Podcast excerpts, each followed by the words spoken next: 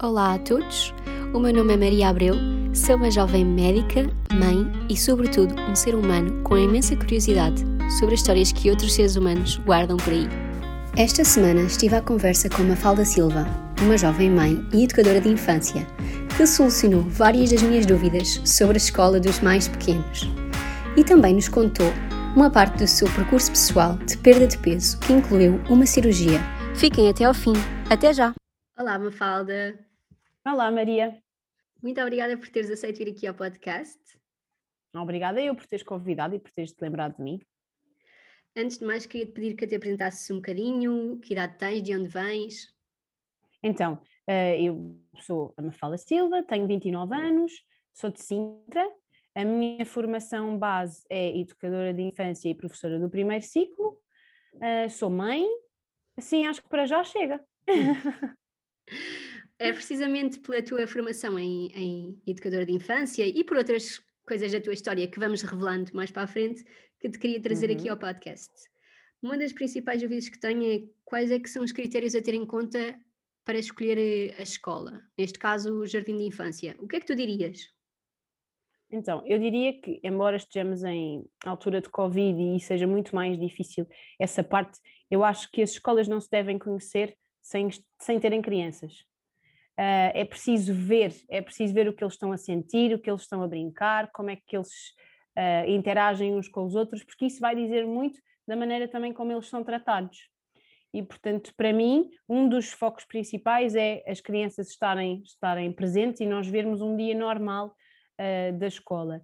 Depois, acho muito importante o critério da, da parte do tempo que eles passam na rua, não é? Eh, porque estarmos fechados está, está comprovado que, que, também não é benéfico para as crianças e para o desenvolvimento delas, e o tempo na rua e a exploração do exterior é muito importante. Portanto, quanto mais tempo eles estiverem na rua e de preferência em brincadeira livre e em exploração, melhor. É dos, é dos pontos que eu acho realmente uh, mais importantes. E quando estamos numa escola, tomar também atenção aos adultos ver a cara dos adultos, uh, ver se parecem satisfeitos, se não estão satisfeitos, estão assim zangados, se, sei lá, coisas normais, uh, porque a vivência da escola também acaba por se refletir uh, nos adultos. E aquilo que nós queremos, quer seja em jardim de infância, quer seja em creche, é que o envolvimento entre os adultos e as crianças seja, seja o melhor possível, não é? E então eh, eu acho, eu acho essa parte da relação sempre muito importante. E isso vê-se na cara das crianças e na cara dos adultos. Um, depois, eh, acho também importante a nível da, da organização e do espaço, não é? porque, porque também é importante um, espaço organizado que ajude a criança também a orientar um, a, sua, a sua estrutura mental e organização espacial. Um, e para finalizar, eu acho, eu acho que diria uh, um bocadinho a pedagogia, embora a pedagogia daquela escola em que é que eles se seguiam, porque eu, embora eu ache que hum, depende um bocadinho e nós podemos sempre interligar pedagogias, também não devemos, na minha opinião, e estas perguntas vão ser sempre respondidas com a minha opinião, não é? Um, eu acho que devemos realmente uh, deixar, não ser, não ser uma coisa, portanto, imagina só um modelo, só vamos por aqui. Eu acho que a educação tem que abranger várias coisas e, e, portanto, eu acho que termos noção do que é que se faz na escola e que modelos pedagógicos é que são orientadores, para mim é muito importante. Sim, olha, eu estou de acordo contigo e, e portanto acho muito interessante dizeres isso, porque acho que se pode tirar coisas boas de várias teorias uh, educativas e pedagógicas. Olha, surge muitas vezes a questão, uh, mesmo para mim, se é, é, melhor, entre aspas, pôr a criança na, na creche em pequena, ou seja, antes dos três anos, ou se é melhor, durante os primeiros três anos, uh, salvaguardá-la. Eu acho que isto é um tema que não existe melhor ou pior, cada família uh, toma as escolhas que, obviamente, são melhores para si, mas um, um dos aspectos que, que não me surge como argumento a importância da interação com outras crianças. E o que eu sinto é que, ficando em casa, e por isso eu optei por pôr o meu filho na escola, se perde um bocadinho esta interação. Há, outros, há outro lado que diz que elas, antes dos três anos, também não interagem assim tanto. Podias-me falar um bocadinho sobre isto? Eu posso dar, como, como, disse ao início, eu também sou mãe, não é? Não há muito tempo, mas também sou mãe e um, eu tenho uma menina de 10 meses e pus a Madalena na escola com 5, uh, porque achei importante e eu estava em casa e podia estar em casa com ela um, e no meio do Covid fui uh, pôr a Madalena na escola, porque não só por causa do, do sistema imunitário, porque até há muita gente que diz que os, inf os infantários são mais infetários, e eu acho muito bem também que o sejam, uh, porque nós precisamos desenvolver o nosso sistema imunológico, e tu has de saber isso melhor que ninguém, e portanto, é, na parte da saúde eu acho importante que eles estejam na escola também, um, porque precisamos de, de, de, ir ganhando algumas defesas. Em relação uh, ao convívio, não é? E à socialização. O facto de andarmos na escola e não estarmos fechados em casa sempre com as mesmas pessoas é muito importante. E não falamos só na socialização com pares, falamos de socialização até mesmo com os adultos. Porque, e nota-se muito nas crianças hoje em dia, por causa da situação que vivemos, eh, é só mãe, mãe, mãe e pai, pai, pai, porque não têm um, socialização com, com outras pessoas. Claro que nesta altura terá de ser assim, mas não é benéfico porque eh, as crianças precisam de mundo, precisam de, de conhecer outras, outras pessoas e neste caso eu acho que é importante conhecer outros adultos e é importante conviver com outras crianças. É importante ficarem sem os brinquedos com que estão a brincar, é importante saberem que há outros que choram para além deles e se calhar até choram mais alto. Uh, podem eles não interagir, porque só a partir dos três anos mais ou menos é que eles começam a interagir uns com os outros em situação de brincadeira e a brincarem com intenção de brincar, mas a verdade é que uh, é bom saber que há outras coisas, não é? Uh, não, não, sei se me estou a fazer entender, sim, mas sim. A, ideia, a ideia é nós, é nós, eles saberem que há outras coisas, há outras crianças que fazem barulho, há, há encontrões, há, sei lá, há puxões de cabelos, há outras coisas, há interação que em casa não vai acontecer não é? Portanto, a mãe não vai puxar o cabelo da criança, a mãe não vai empurrar a criança, não é? Portanto, é normal, eles têm que acabar por olhar à volta e dizer, então, o que é que acabou de se passar aqui? Ah, espera, está aqui outra, outra coisa parecida comigo, que é isto. É? eu, acho, eu acho que é, é importante essa parte também. Sim, sem dúvida. E pegando aqui um bocadinho nisto de só começam a brincar com essa intenção de social a partir dos três anos, queria te perguntar um, se nos conseguias resumir assim quais é que são as características que eles desenvolvem em várias idades, por exemplo, 1, 2 e 3 anos, que é esta fase mais ou menos em que eu tenho o meu bebê, que se me conseguias dizer o que é que ele está a desenvolver em cada uma destas idades. Bom, eh, hoje em dia, para ser muito honesta, nós quase não temos autorização, nós educadores, eh, para categorizar tanto isso, porque está cada vez mais comprovado que eh, existem diferentes ritmos de aprendizagem e, como é óbvio, também has de reparar um dia que tenhas a tua, o teu próximo bebê, não é? Que já vem a caminho, que não teve nada a ver, uh, desenvolvimento de um e do outro não vão, não vão ter nada a ver, mas a, a, ideia é que por volta de um ano eles, eles já consigam, uh, não só em termos, termos de desenvolvimento físico, não é? Já começarem a querer andar para além do gatinhar, não é? é eh, também é um, é um, desenvolvimento importante. Uh, temos a parte de, do vocabulário, eles começarem a explorar uh, o vocabulário expressivo, uh, daquilo que eu, que eu aprendi. Nós temos dois tipos de vocabulário diferentes e, e às vezes os pais ficam muito preocupados: ah, mas o meu ainda não diz nada. então, mas tudo aquilo que lhe diz, ele percebe, certo? Se lhe disser, olha, vai buscar uma meia, ou vai buscar o copo, ou eles vão, então eles têm vocabulário, certo? A fazer entender? Sim, uh, sim. E, e, portanto, eles têm vocabulário, só ainda não são capazes de se exprimir. É? E, portanto, nesta altura vem também o, esse, esse alargamento do, do vocabulário, uh, começam a perceber mais coisas e a intuir mais coisas e começam a ter interesse por coisas que aparecem e desaparecem, portanto, caixas e caixinhas, pomos dentro, está fora, uh, a parte também das, das cores e os animais, nesta parte do, do, prim, da primeira, do primeiro ano, acaba por, por também andar aí um bocadinho, uh, acaba por ser aquilo que, que lhes suscita mais interesse. E, portanto, este primeiro ano, acho que, para além do desenvolvimento físico, que vai ocupar muito tempo deles uh, e, muita, e muita disposição, um, acaba por ser uma coisa mais uh, verbal e, e, de autonomia, e eles começam a ganhar uma maior autonomia um, em relação aos meses anteriores. É uma fase, por acaso, que eu acho bastante interessante. Em relação aos 24, aos 24 meses, aos dois anos, já temos aqui um, uma, outra, uma outra parte em que eles já são mais expressivos, não é? E aprendem outras coisas, acabam por conseguir já categorizar uh, brinquedos, não é? Portanto, uh, já conseguem pôr dentro da caixa todos os animais e dentro de outra caixa os legos e dentro de outra caixa as bolas, portanto, com maior facilidade nós conseguimos aí um, a organização e a categorização, que lhes vai permitir uh, ter também outras, outras competências mais para a frente, e quanto mais houver essa brincadeira de fazer conjuntos, melhor para a futura matemática, porque conjuntos neste, neste campo também é matemática, não é? Uh, e, portanto, temos uma, uma outra, o desenvolvimento do vocabulário expressivo, neste caso, porque, embora eles já soubessem muita coisa, agora vem uh, as, as verbalizações e começar a falar um bocadinho mais.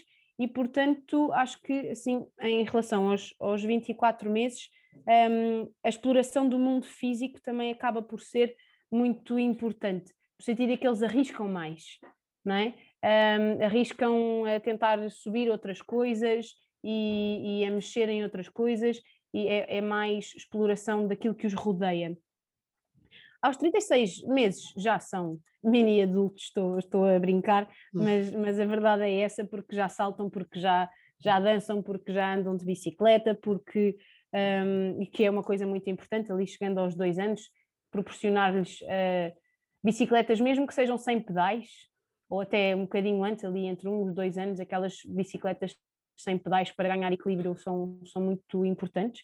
Uh, mas aos 36, aos 3 anos, eles já estão um, super crescidos, o vocabulário aí ganha um salto uh, exponencial uh, em termos de, de, de, pormenor, não é? Já não é tanto. Um, também é importante falar aqui no, na parte do vocabulário que convém não abebezar, peço desculpa a expressão, mas é um bocadinho por aí, o nosso, o nosso vocabulário. Uma vez por outra podemos usar o popó, o memé e essas coisas, mas efetivamente memé é o som que a ovelha faz, não é o nome dela, não é? E, e portanto, poder dar-lhes ferramentas para que uh, eles também saibam um bocadinho melhor aquilo que estão uh, a fazer.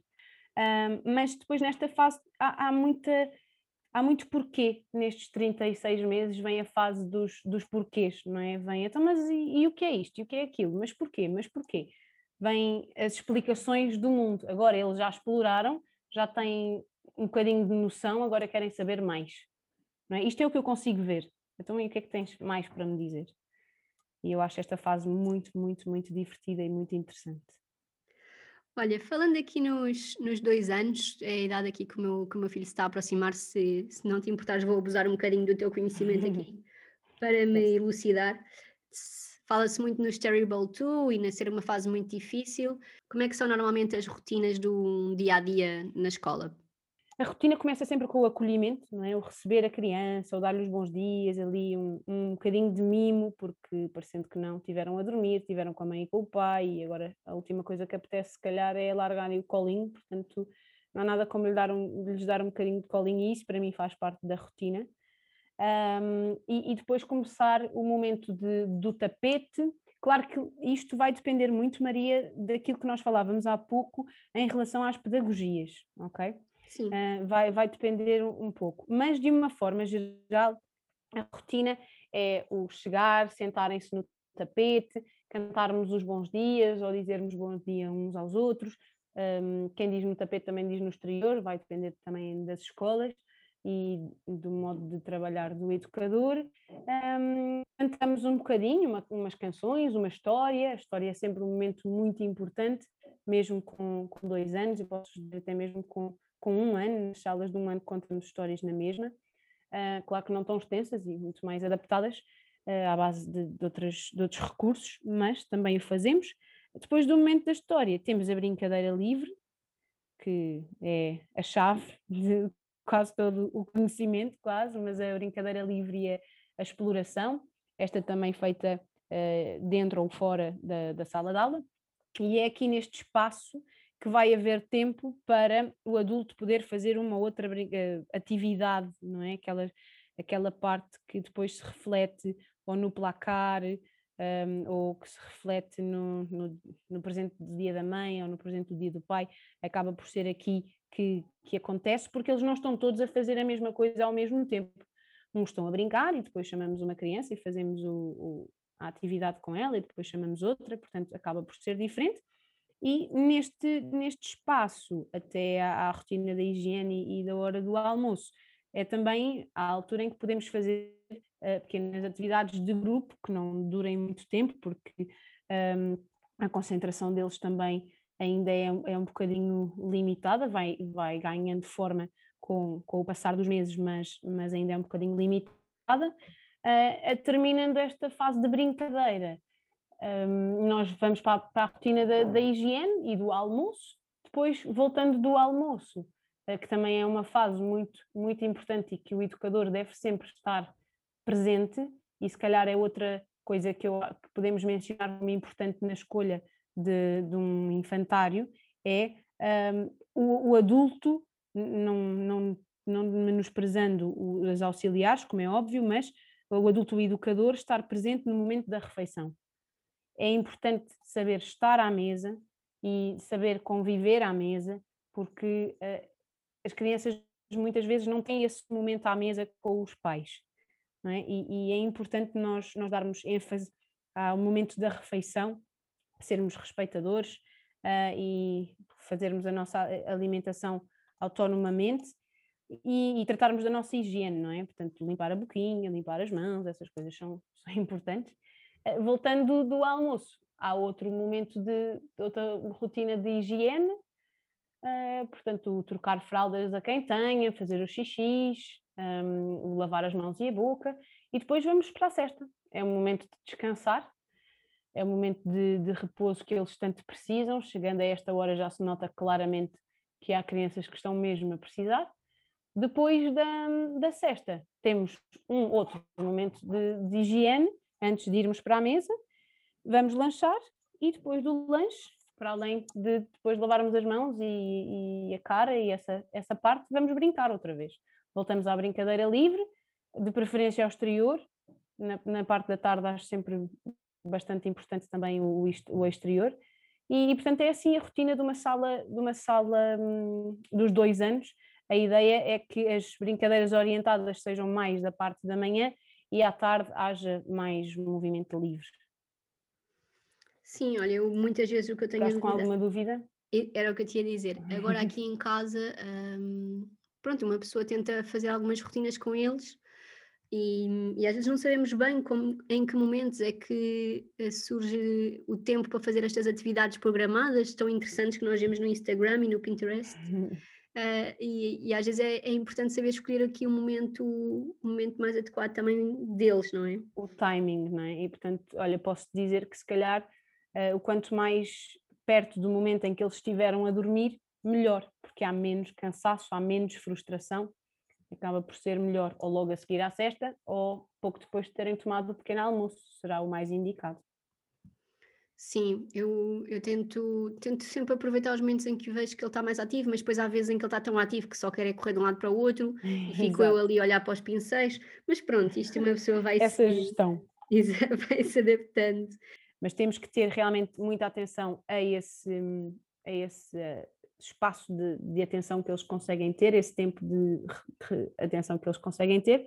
Um, temos de estar atentos também aos seus interesses, porque hum, é sempre importante dar valor aos interesses da criança, mas não nos focarmos só nisso, não é?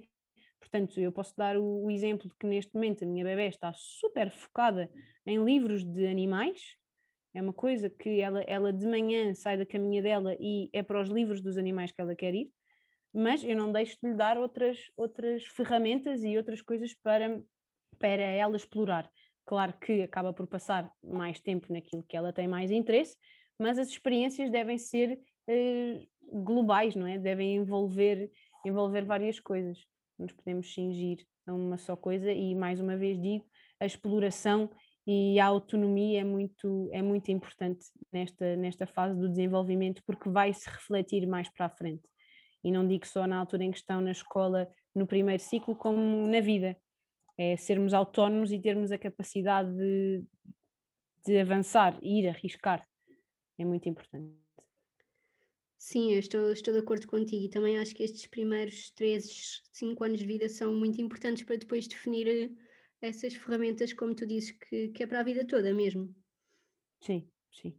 Eu, eu acho que hum, nesta, nesta fase às vezes nós esquecemos uh, ou porque acham que os bebés têm que ser, as crianças têm de ser super resguardadas, acabam por fazer tanto por eles, uh, e não é com maldade, não é com maldade de todo, fazem por eles e, e não, não param para observar o seu bebê. É muito importante parar, sentarmos um bocadinho ao nível deles, de preferência sempre, e observar a brincadeira, observar aquilo que eles estão a fazer. Eu posso dizer que muito cedo a Madalena ainda não tinha se calhar quatro meses, eu comprei-lhe uma, uma daquelas, daqueles copos que têm pegas para ela beber água, porque Sim. ela já agarrava no biberão e bebia sozinha. E, e, portanto ela começou logo a beber leite do biberão muito, muito cedo, sozinha, e há que parar e olhar para eles. Olha, ele já consegue fazer isto, então e se eu deixar ir mais um bocadinho? Ah, então e se eu lhe der mais esta ferramenta? Claro que nós, como pais preocupados, uh, se calhar temos algum receio, ai, agora vai cair, ou vai bater com a cabeça, ou vai não sei o quê. Sim, vai acontecer. Temos que respirar fundo e ser realistas, isso vai acontecer. Mas é preciso que aconteça. Porque se nós resguardarmos demais, a criança mais tarde não vai ter a capacidade da resiliência de lidar com a frustração, porque foram, de certa forma, castrados de certas, certos momentos e de certas possibilidades um, de arriscar e então daí ganharam medo. Ah, não, não, eu estou bem aqui dentro da minha zona de conforto. É preciso arriscar e, e neste momento, uh, não quero estar aqui a, ser, a sair com grandes moralidades ou que seja, mas neste momento, para a situação atual, uh, no que diz respeito à sociedade e até mesmo ao planeta, nós precisamos de pessoas que arrisquem, nós precisamos de pessoas criativas, nós precisamos de pessoas que não tenham medo do que está para lá, daquilo que não conhecem. Nós, nós temos de desformatar aqui um bocadinho a nossa ideia de que todos temos que ser médicos, todos temos que ser engenheiros. Não estou a, a, a desvalorizar, como, sim, sim, como é sim. óbvio, Maria, mas, mas também vamos precisar de outras coisas, também vamos precisar de pessoas que, que nos orientem noutro sentido. Portanto, quanto mais nós castrarmos em pequenos, menos eles arriscam em grandes temos que aconselhar, temos que dizer que estamos aqui a tratar, uh, temos que, que, ajudar, não é? Como é óbvio, não, não vou dizer, uh, olha, não subas à árvore, Epá, tem cuidado quando subires à árvore, estou aqui embaixo, mas tens que ter muito cuidado, tens que ver onde é que pões os pés, tens que ver onde é que seguras, tens que, temos que dar as ferramentas e aconselhá-los da melhor forma, mas sobe, arrisca, não é? Eu acho que é isso que nós temos hoje em dia, é falta de arriscar. Olha, estou 100% de acordo contigo. Divaguei. Uh, não, não, eu estou, acho que isto resume muito bem a nossa conversa aqui sobre educação, porque uh, no fundo o que nós temos que nos perguntar é quais são os adultos que nós queremos ter amanhã e o teu filho hoje é bebê, mas não vai, ser, não vai ser para sempre. Portanto, o que é que tu lhe queres ensinar, na verdade? Que, que, que visão do mundo é que queres que ele tenha? Eu acho que são essas perguntas que, que todos os pais e educadores têm que fazer, na verdade, quando estão uh, ao pé de uma criança. Olha, um, fechando aqui agora a nossa parte de, da conversa sobre, sobre a educação, acho que terminamos aqui com uma ótima reflexão sobre a autonomia, sobre a confiança neles e sobre realmente pensar que adultos queremos no dia da manhã. Queria mudar aqui um bocadinho do tema da conversa, já estamos mais para o final. Queria falar sobre o percurso de saúde que, que passaste. Eu sei que passaste aqui por um processo de, importante de, de, perda de peso, que inclusivamente inclui uma cirurgia. Por isso, se nos pudesses falar aqui um bocadinho sobre isso.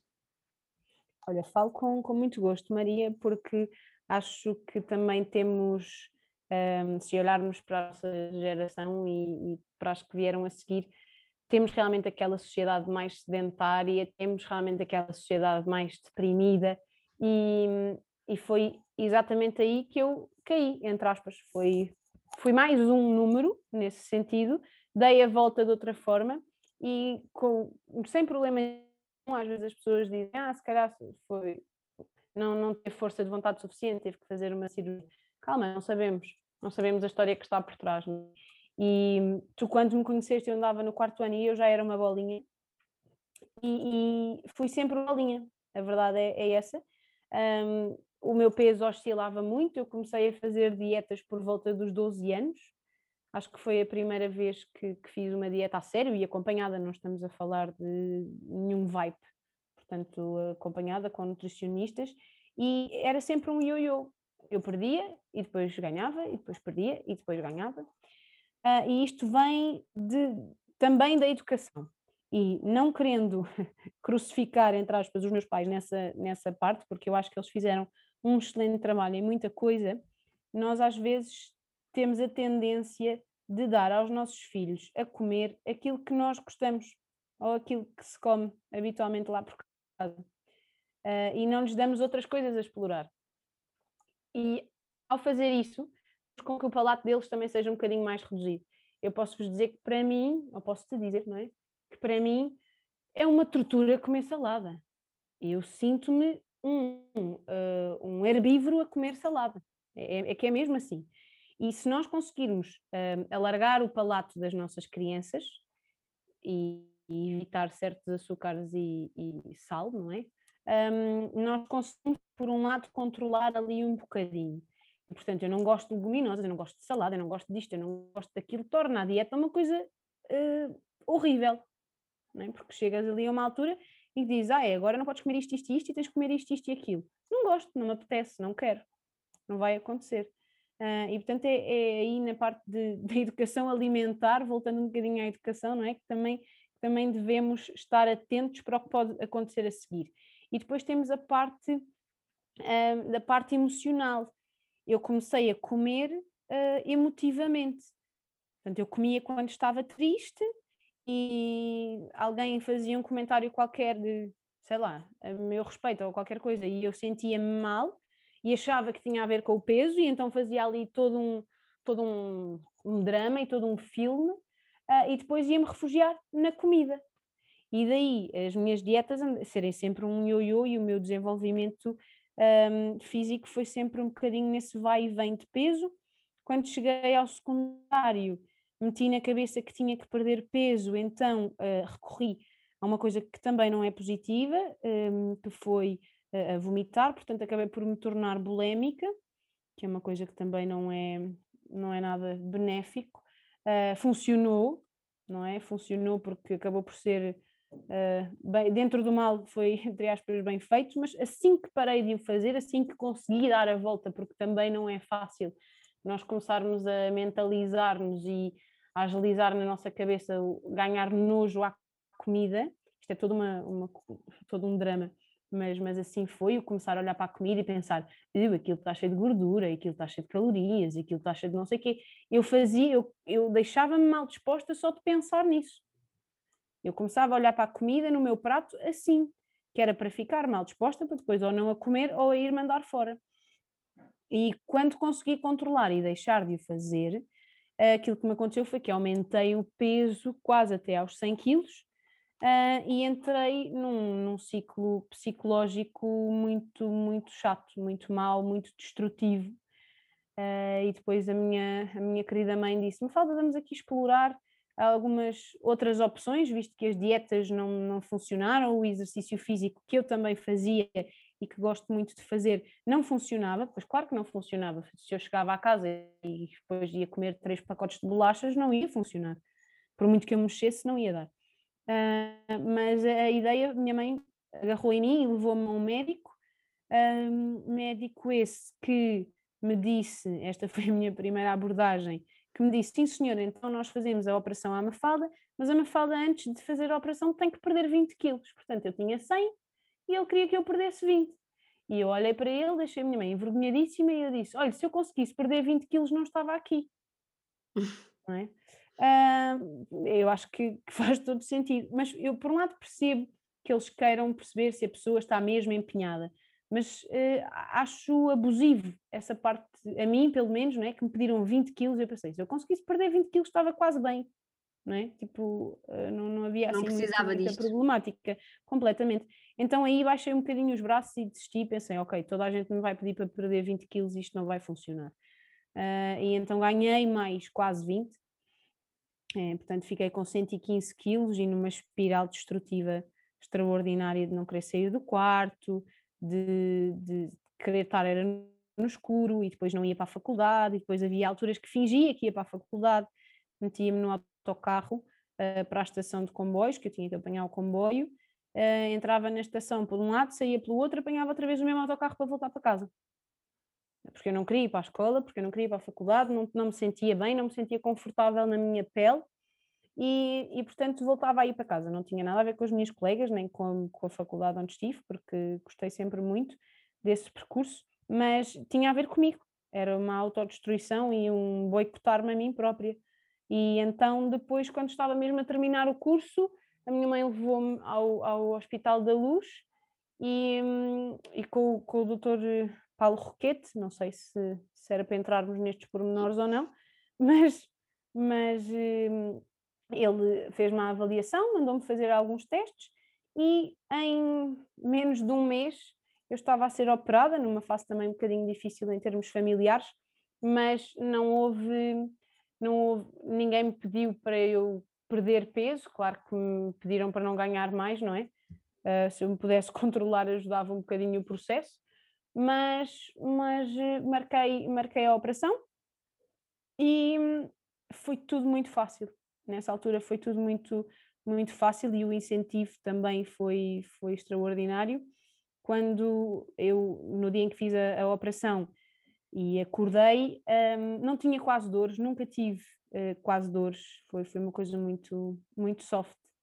E, portanto, eu fiz um bypass gástrico, importante mencionar, ou seja, o meu esófago foi ligado ao intestino delgado e a minha comida não passa pelo, pelo estômago, ou seja, eu não tenho a sensação de fome, nem tenho a sensação de estar cheia. Ou seja, é um, um bocadinho um pau de dois bicos. Eu tenho que olhar para o meu prato e pensar: isto chega ou isto é demais? Porque se for demais, uma pessoa depois sente-se mal. Um, ficamos muito mal postos, muito enjoados, mas mais vale isso e aprendermos a controlar-nos com os olhos, não é? ali assim no, no prato, e do que, do que perdermos o controle, não, não vale a pena. O que esta operação a mim também me fez, que eu sempre fui uma pessoa de snacks e bolachinhas para isto e bolachinhas para aquilo e essas coisas que fazem menos bem, uh, era é a capacidade que o nosso corpo deixa de ter de absorver açúcar da mesma forma. Ou seja, eu uh, mais do que 14 gramas de açúcar sinto-me muito mal uma coisa mesmo com direito a suores e tonturas e, e tudo mais. Um, há pessoas que podem achar que não querem arriscar essa parte, mas eu neste momento prefiro poder comer tudo, porque como um bocadinho de tudo uh, e não deixo de comer um bocadinho de chocolate ou umas gomas ou o que seja, um, do que não poder comer e sentir-me pessimamente por uh, física e psicologicamente por estar, por estar a fazer. Não sei se tens alguma questão mais específica sobre Em relação a isso que estavas a dizer, ou seja, tu hum, continuas a comer doces e chocolates, comes é de uma forma mais reduzida, até porque se comeres mais sentes-te mal, é isso? Ou seja, o teu próprio corpo dá-te o sinal... Pessimamente, sim, sim, o meu, o meu corpo, por exemplo, imagina que eu tenho uma tablete de chocolate, tem aqueles quatro quadradinhos, não é? Aquela linhazinha são os quatro quadradinhos. Se eu comer mais do que aqueles quatro quadradinhos, eu vou parar à cama. E vou parar à cama porque, porque fico muito zonza, fico assim um bocadinho contra meliques, sinto que estou a ter um bocadinho de overdose de açúcar. Uh, tenho que ficar ali, ali um bocadinho e tenho suores e essas coisas todas. Portanto, ao fim de duas ou três vezes disso-me acontecer, já sei que mais do que quatro quadradinhos não é para mim, mas já fico toda satisfeita porque começou bem e comi o chocolate e pronto. É? Interessante. Uh, portanto, é, é, é uma aprendizagem, porque isto tudo começa com porções muito pequeninas, uh, começa por, depois da operação, só podemos comer sopas, e hum, só, não foi durante muito tempo, não chegou sequer a um mês, a parte de só, só líquidos, mas isso também há de depois depender um bocadinho uh, da pessoa e da idade da pessoa, não nos podemos esquecer que eu fiz isto com 22 anos, e portanto não estamos a falar que o processo seja o mesmo se a pessoa tiver 50, não é? Claro. Uh, isso depois é, é adaptado, mas, mas é, é, preferível assim, neste momento, eu, eu comer menos, uh, mas comer aquilo que gosto e aquilo que tenho, que tenho vontade. Claro que ganhei outros hábitos, porque já não eram obrigados, não é? Já não era uma coisa de eu tenho que comer eh, sopa porque só posso comer sopa porque tenho que emagrecer. Não, eu agora como sopa porque sim, porque me sinto bem, porque é confortável para mim, não é? Dá-me ali aquele conforto. Mas, mas é, é o termos que começar a, gerir e ao início só, só podermos comer sopa correspondente a um copinho de água, tipo 100 mililitros, e depois a, a nossa refeição só poder ter o tamanho de um pires de, do café e depois a coisa ir aumentando, é, foi um processo de aprendizagem, mas foi um processo muito gratificante porque neste momento uh, eu sinto-me saudável. Eu, eu lembro-me de subir as, as, escadas do meu prédio, chegar ao terceiro andar e achar que, que me ia dar uma coisa, porque eu já tinha e quase 20 quilos. Um, achava que me ia dar uma coisa e hoje em dia subo as escadas super à vontade, o, os meus joelhos, quando eu tinha muito peso, uh, vacilavam muito e, e, e doíam-me muito, principalmente quando trocava o tempo. Hoje em dia já é um bocadinho diferente e, portanto, eu, eu melhorei imenso. A minha vida melhorou imenso em relação a isso. Foi um investimento, sem dúvida, porque eu ainda não entraria naquilo em que o sistema público consideraria necessário para, para fazer uma operação uh, gratuitamente, não é? mas foi um investimento, valeu a pena. Quem vive angustiado com questões do peso, eu acho mesmo que vale a pena. Eu, em menos de seis meses, perdi 50 quilos e acho que, que isso é. Pronto, claro que o processo não é igual para todos, como já falámos, mas é uma grande mais-valia e a nossa saúde, nós temos que tomar muito bem conta dela. E se eu não consegui durante muito tempo e arranjei esta ferramenta, esta estratégia que me ajudou, eu hoje sou um, uma mafalda e um ser humano mais feliz e que consigo mais facilmente também chegar aos outros à conta da evolução que, que o meu corpo também tomou. Sim, e muito obrigada pelo teu testemunho e pelo teu exemplo, porque eu acho mesmo que não vemos isto como uma doença e não vemos o impacto que tem e não, e não muitas vezes também é, não se procura ajuda, não se procura ajuda profissional e tentamos aqui lidar com o problema e, às vezes de forma errada, como tu própria descreveste, e, e, é uma pena. Por isso, olha, muito obrigada mesmo por teres aceito falar aqui hum. um bocadinho comigo e por teres aberto também esta parte. Agora, só para finalizar, queria te fazer aqui umas perguntas, não têm nada a ver, que eu costumo fazer sempre. Uma delas é porque sei que, além de educador de infância, arriscaste em novos projetos, um deles envolve um, um aparelho de limpeza chamado Cobalt. Eu, se calhar consegues descrever melhor do que eu o que é que é. É um, um equipamento de saúde, higiene e limpeza. A, a ideia, é, ele é da mesma marca da Bimbi, é da Vorwerk. É um equipamento vertical e que aspira em profundidade e higieniza todo o tipo de superfícies. Eu queria te perguntar qual é o acessório que tu achas que é melhor assim para, para mães com bebés ou para famílias com bebés? Ai, olha, eu posso dizer, Maria, que eu não vivo sem uh, a função de lavar e aspirar. E portanto, e, portanto nós temos um, uma, uma peça que lava e aspira. A aspiração não é em profundidade, como é óbvio, mas ajuda muito para quando eles acabam de comer, sabes, e a cozinha ficou toda feita num oito e está tudo sujo, e eu consigo agarrar e em dois minutos tratar do assunto. Uh, portanto, neste momento tem sido o meu braço direito, sem dúvida, uh, é, essa, é essa função do equipamento.